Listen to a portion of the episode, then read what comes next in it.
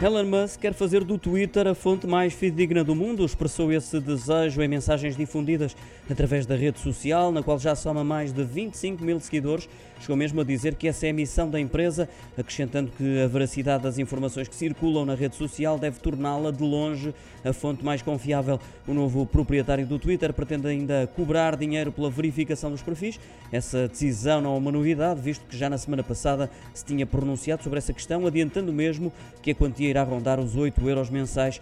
É esse o montante que os utilizadores terão que despender no futuro, caso pretendam que os seus perfis sejam verificados, uma função permitida até ao momento e de forma gratuita apenas a celebridades, jornalistas, figuras políticas, também aquelas que atuam nas áreas científica e cultural.